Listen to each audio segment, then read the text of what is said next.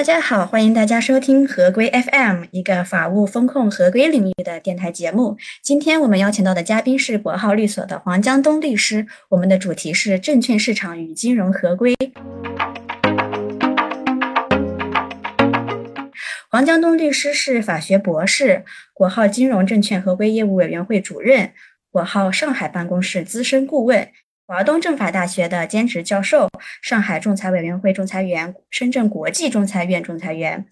中国法学会证券法学研究会理事，上海市涉案企业合规第三方监督评估机制专业人员名录库首批成员，呃，也是原某证券监管部门的处长，曾曾在证券监管系统工作近十五年。那自二零一九年加入国浩以来，一直专注于证券合规及争议业务。呃，担任多家上市公司、私募机构常年或专项法律顾问。您曾在这个证券监管系统工作了近十五年，能否结合您的工作经历，跟大家分享一下如何更好的符合监管的要求？那大的道理或者说小的技巧都可以。呃，就是证券领域的这个合规呀。首先呢，是这个它是一个强监管的领域，它是一个强监管的领域。这个大家都知道呢，这个金融啊，就是包括证券在内的这些金融领域啊，是受到严格的监管的啊，受到严格的监管的。从这个前端的呃市场准入、行政许可，到这个运行阶段的这个行为监管啊，以及到了后续的这个退出的上退出阶段的这些监管，可以讲啊。这个是从生到死，从前到后啊，这个市场的监管呢都是很严的啊，都是很严的。那这个道理呢，我想是根本的原因呢，在于这个呃金融领域啊，它是一个嗯，它是一个这个高度的风险性的、高度的这个这个外部性的这样一个领域。所以这个呃世界上这个多绝大多多数的国家，这也是通行的惯例。啊，对金融这个严格的监管，我想这个是一个基本的，啊背景，基本的背景。那么怎么去做好？呃，作为机构来讲啊，怎么去做好这个合规呢？啊，怎么去更好的符合监管的要求呢？我想首先，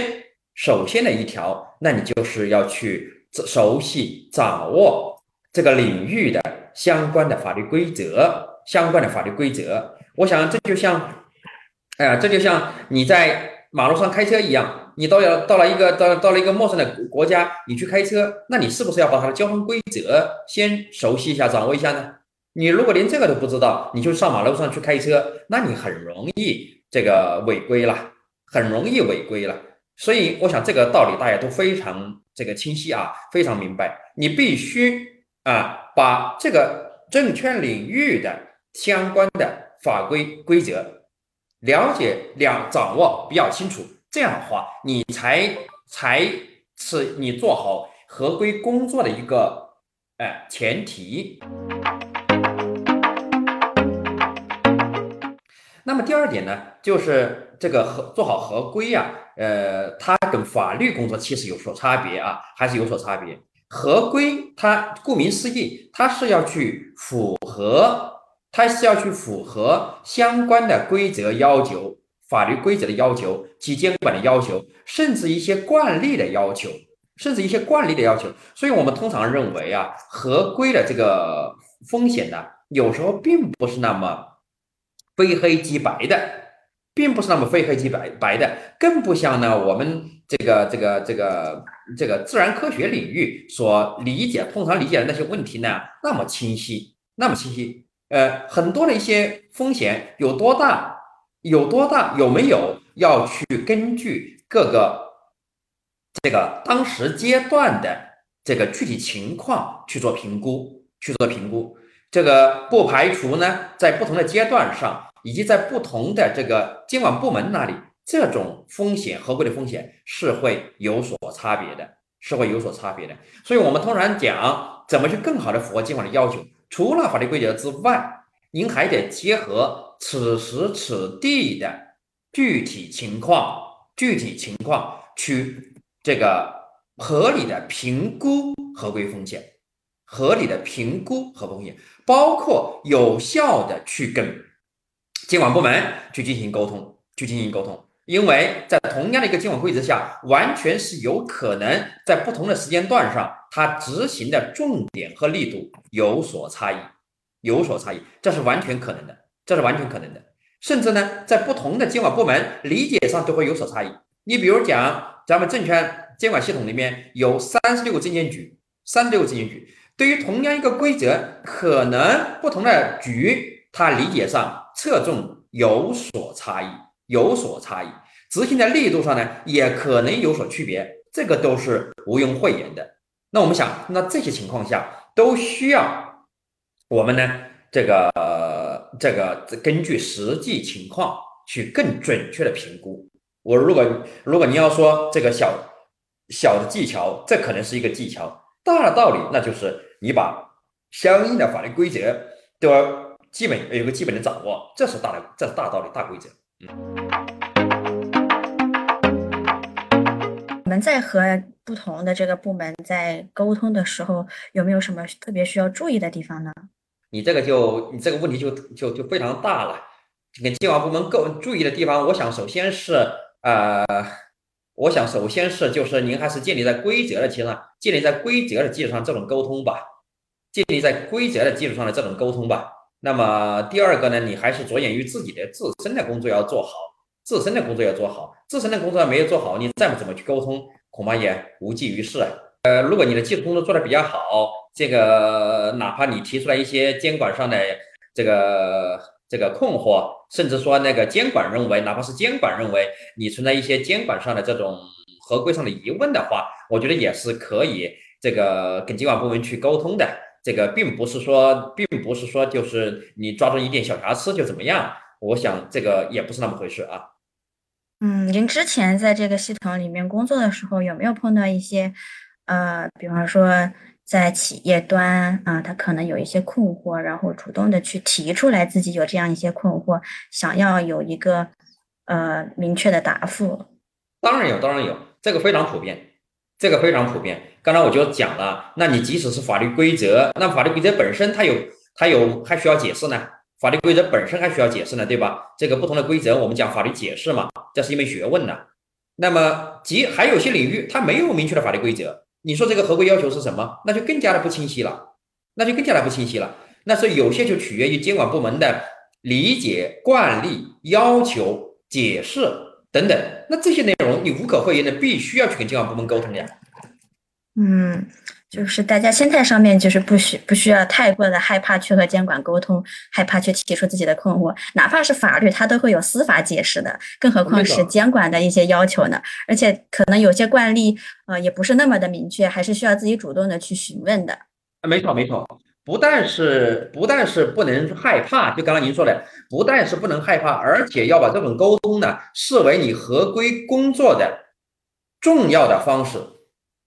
重要的方式和手段，非常重要的方式和和手段。你不能你自己呢，你做这个合规工作，你关起门来认为，我认为 啊，这个问题上它的合规要求是什么？这个还是与我觉得非常的不够的。你认为这样，你理解的规则是这样。但监管部门可能理解的不是你这样的，可很有可能你理解的有所偏差的啊，所以我的理解就是，你是不但是不要不能害怕这种方式，而且是非常必要的，你看要采用这种方式去做沟通的。那您一开始为什么会想要去呃做合规啊这个领域的工作？就是您的职业规划是怎么做的呢？嗯。职业规划呢？呃，可讲我们后面这些问题上面都有过谈到啊。就是这些年以来呀，这个资本市场上呢，这个总体的一个形式是严刑峻法啊，总体一个形式是严刑峻法。呃，而我们很多的市场主体呢，它对这个市场环境、这个监管环境的适应度远远还跟不上，远远还跟不上。呃，也可以讲呢，就是市场就是非常需要这样一类的。这个服务，比如讲，有的时候一些上市公司，它本身的公司经营呢是非常好的啊，公司也是很有发展前景的，也是很好的行业啊，这些这些这些高管呢也是很有能力的，但是呢，它就是在合规上这个意识欠缺了一点，或者有一些新的形势变化，它没有这个及时的跟上，导致出现一些合规上的风险。啊，我们看到呢，其实也是非常的觉得可惜，非常觉得可惜。而对于上市公司来讲，它出现这些出现这样一些风险的这个代价又是很高的，就是这个栽一个跟头啊，这个都是摔得不轻，都是摔得不轻。那么这种情况下呀，我觉得啊，作为第三方的这个中介机构来讲，它在这个领域是大有可为的，也大有可为的。嗯，具体来讲，律师去从事这个证券合规的法律服务呢，是一件这个。这个从业务上讲很有前景，从这个社会价值、社会影响的效果效益角度来看呢，我觉得也是一件很这个功德无量的事情，功德无量的事情。这些好、这些好的公司，这些有发展前景的公司，呃，去帮助他避免犯那些简单的低级的错误，去更好的做好这项合规的工作，我觉得很有意义的一项工作。那您在呃培养自己各方面的能力？这方面有没有一些可以和大家分享的？培养自己的能力，看你要做什么工作了，看你要说做什么工作了。你如果说具体来讲，就是咱们眼前讲这项这个证券合规工作来讲呢，那我想首先是你对这个这个领域的这个细分领域的法律法规你要非常的熟悉，你要非常的熟悉，你要去对这些规则，甚至要去做一些深入细致的研究，做一些研究工作。我个人是很注重这一块的研究的，我每年都要写几十篇文章。呃，去年年底呢，也出版了一本这个专著，就是《证券法治新图景》，新证券法下的监管与处罚这样一本书。啊，第二个呢，就是呃，要相当多的工作经验的积累，相当多的工作经验的积累，这个又呼应到我们刚才第一个讲的问题了，因为很多的合规风险，它并不是啊那么清晰的，需要你去评估的，有很多问题呢，是实践工作经验的一个积累。和总结，和总结，呃，所以这个做合规律师啊，你并并不仅仅是掌握那些规则就可以了，可能还需要很长的这个这个这个实践经验的一个积累，嗯，那么第三个呢，我觉得第三个方面呢，我就觉得就是对企业的经营啊，要这个熟悉和了解，要了解，因为合规呢，它实际上无时无刻是在一个嗯，是是在一个平衡的状态下。是在一个平衡的状状态下，我们说这个业务跟合规之间，它是有一种紧张关系的，它是有一种紧张关系的。如果你不了解这个这个这个具体的业务的话，那你这个和对合规风险的评估和把握，可能也不是那么准确。你在把握这个平衡的时候呢，可能这个尺度也不能掌握的那么好。我觉得这个对业务有一个呃这个深入的了解、深入的理解也是非常必要的。嗯，那比方说，作为律师的话，他需要对企业的业务非常了解。那他怎么样的一个方式途径可以去加强了解呢？呃，这就是实践经验的积累呀，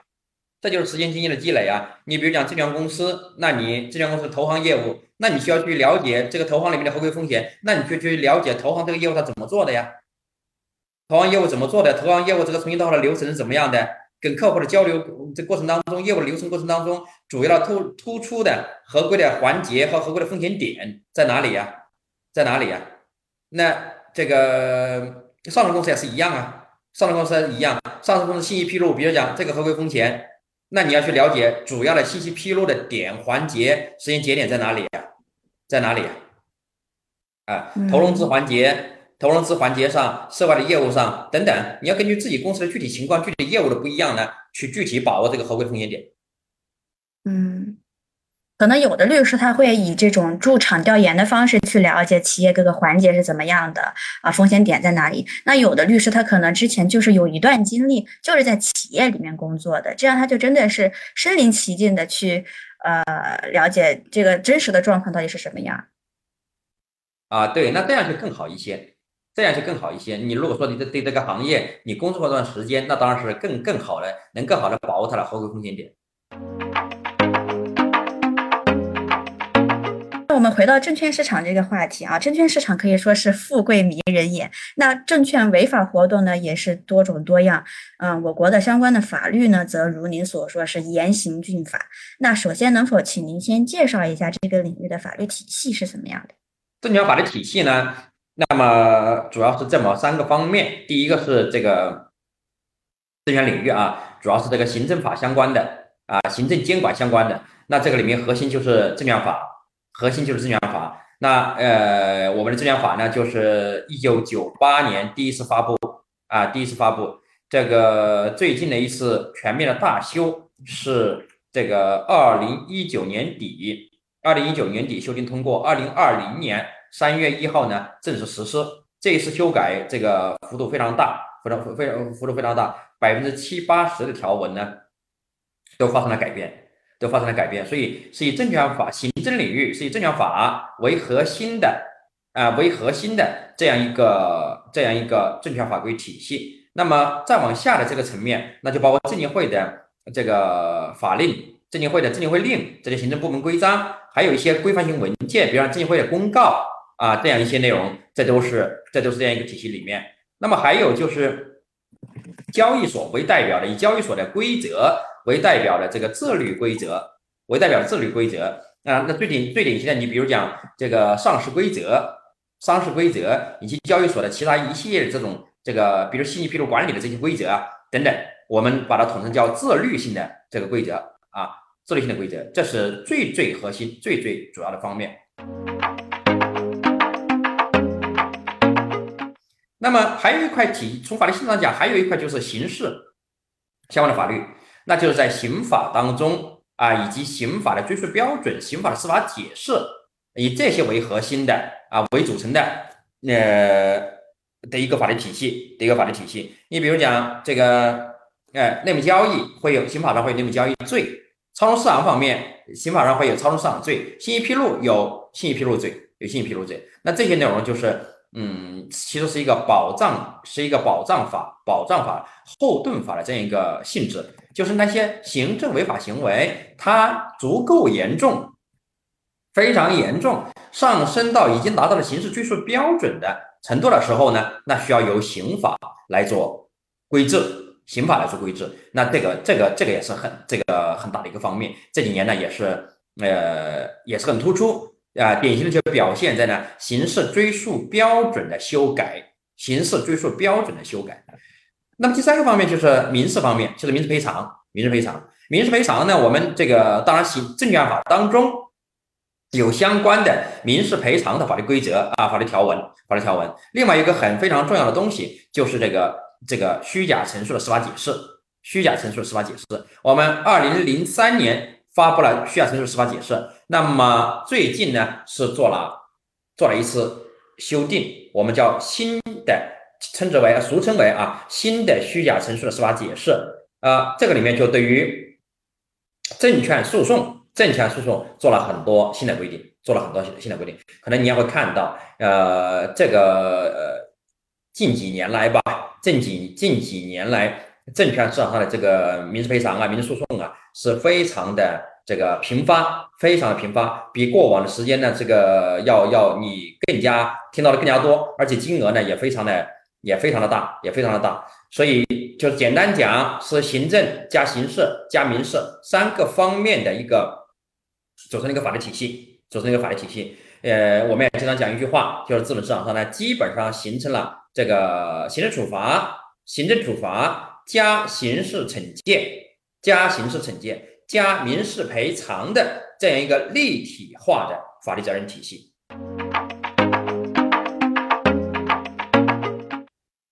嗯，刚刚您其实也提到了这个新的证券法，它是在二零二零年三月一号正式施行的。那这个新的证券法正式施行以来，证券监管发生了哪些主要的变化呢？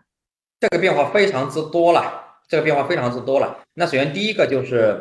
首先第一个呢，就是在啊发行制度上，发行制度上呢，我们在新证券法啊新证券法当中规定了注册制，规定了注册制。那么现到现在为止，到今天为止呢，呃，我们在科创板和创业板当中都已经实行了，都已经实行了注册制，实行了注册制。这个你在一些会议的进程当中也可能可看得到，全面实施注册制可能是这个迫在这个叫叫这个很近的事吧，指日可待的事吧。这个是发行制度上，那么监管制度上呢，是更加强调了监管，更加强调了监管，呃，尤其是法律责任上，呃。比以往啊都上升了一个数量级，法律责任上比以往上升一个数数量级。我举个例子，就是信息披露的法律责任呢，以往对于公司最高是罚六十万，对于责任人最高是罚三十万。这个法律责任，这个法律法律处罚显然是太低了。在新证券法当中，这个对于公司的最高处罚上升到一千万，上升到一千万；对于责任人的责任人的法律责任的刑事处罚上升到五百万，五百万可以可以讲都是上升了几十倍啊，上升几十倍。这个是对于法律责任上。那第三个方面呢，就是对于这个监管的保障和监管的保障上，对于监管部门的这些手段呢和权威性呢，有了更多的维护。第四个呢，就是在于这个投资者的啊保护上，我们新证券法专设一章呢，证券投资者保护专设一章，增加了很多新的制度，增加了很多新的制度。比如讲，最典型的是这个代表人诉讼，我们就是在康美药业这种案例当中看到的代表人诉讼制度，这个对于投资者民事权利的保护是非常强大的。好，第五个方面就是关于信息披露，关于信息披露，我们这个。信息披露啊，可以讲是资本市场的一个基础制度，基础制度。原来呢，我们证券法也有，但是强调的没那么够。我们在新证券法当中专设一章，专设一章讲信息披露啊，对原来的这些规则做了优化，做了充实，做了充实。我想这些方面呢都是比较啊大的方面吧。那其他的还有一些，比如讲对这个证券公司的监管上啊等等这些方面也有变化啊，也有变化。大体就这些大的方面。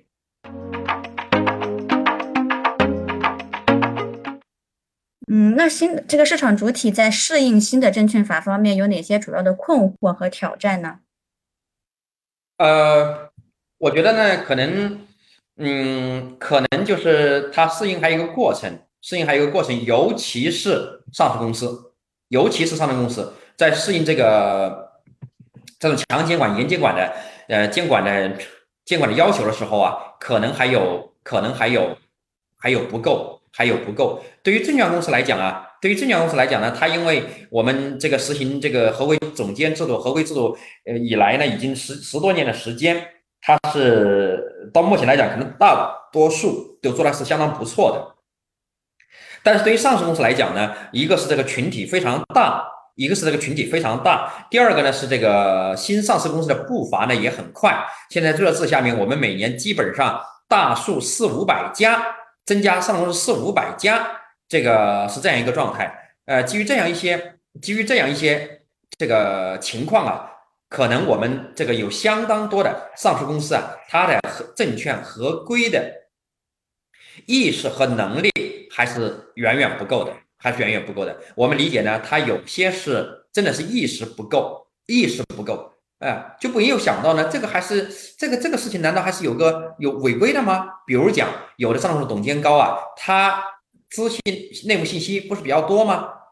资信内幕信息比较多，有时候呢，他这个保密意识不强，他是给别的朋友啊什么对外交流的时候呢，嗯，这个保密意识不强，就把这个内幕信息泄露出去了。但是在他的意识当中啊，他可能这个多说了几句话，他没有想到会那么严重的后果。泄露内幕信息，只要是。达到一定的，达到一定的严重程度，比如说导致那个泄露的人，那个接收这个信息的人呢，去从事了内幕交易，而且金额相对大的时候，你这个泄露的人也是会构成刑事犯罪的，刑事犯罪的。所以在很多人的意意意识当中啊，他可能根本没有想到这个行为会这么严重，他意识根本没有意识到。另外一个就是能力不够，能力不够就是什么呢？他知道这个事情很重要。做这些事情很重要，但是怎么去做，怎么样把它做得更好呢？他不知道怎么去做，他不知道怎么去做。比如讲信息披露里面啊，比如讲信息披露里面，比如讲这个资本运作的这些合规管理里面，他知道重要，但是呢，怎么去把它做得更好，他的能力不够。所以我就简单就总结一句话，就是，呃，上这些市场主体，尤其是上市公司，相当多数他在证券合规的意识和能力方面，还是有相当大的提升空间的。嗯，您刚刚讲到这个保密意识不强，我觉得还挺挺反映真实情况的。可能他就是无心的、随口的说了几句话，但是人家一下子就听出了这个其中内幕交易的价值。啊，对对对，一点都不稀奇啊，这个案例一点都不少见，这种案例一点都不少见。这个我们见到，呃，不是个别的上市公司董事长因为泄露内幕信息被处罚，甚至被追究刑事责任。